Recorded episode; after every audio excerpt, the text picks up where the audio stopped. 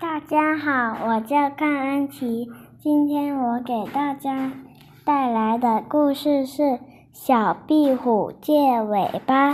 小壁虎在墙角下捉蚊子，一条蛇咬住了它的尾巴，小壁虎一挣，挣断了尾巴，逃走了。小壁虎没有尾巴多难看呐！小壁虎想，向谁去借一条尾巴呢？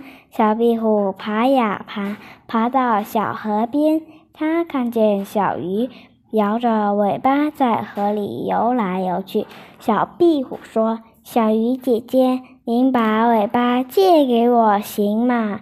小鱼说：“不行啊，我要用尾巴拨水呢。”小壁虎爬呀爬，爬到大树上，它看见老牛甩着尾巴在树下吃草。小壁虎说：“牛伯伯，你把尾巴借给我行吗？”老牛说：“不行啊，我要用尾巴赶蝇子呢。”小壁虎爬呀爬，爬到房檐下，它看见燕子。摆着尾巴在空中飞来飞去。小壁虎说：“燕子阿姨，您把尾巴借给我行吗？”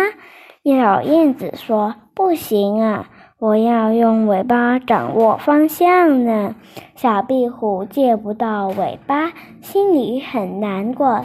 它爬呀爬，爬回家里找妈妈。小壁虎把借尾巴的事告诉了妈妈，妈妈笑着说：“傻孩子，你转过身子看看。”小壁虎转身一看，高兴地叫了起来：“我长出一条新尾巴啦！”谢谢大家，我的故事讲完了。今天我给大家读一首诗。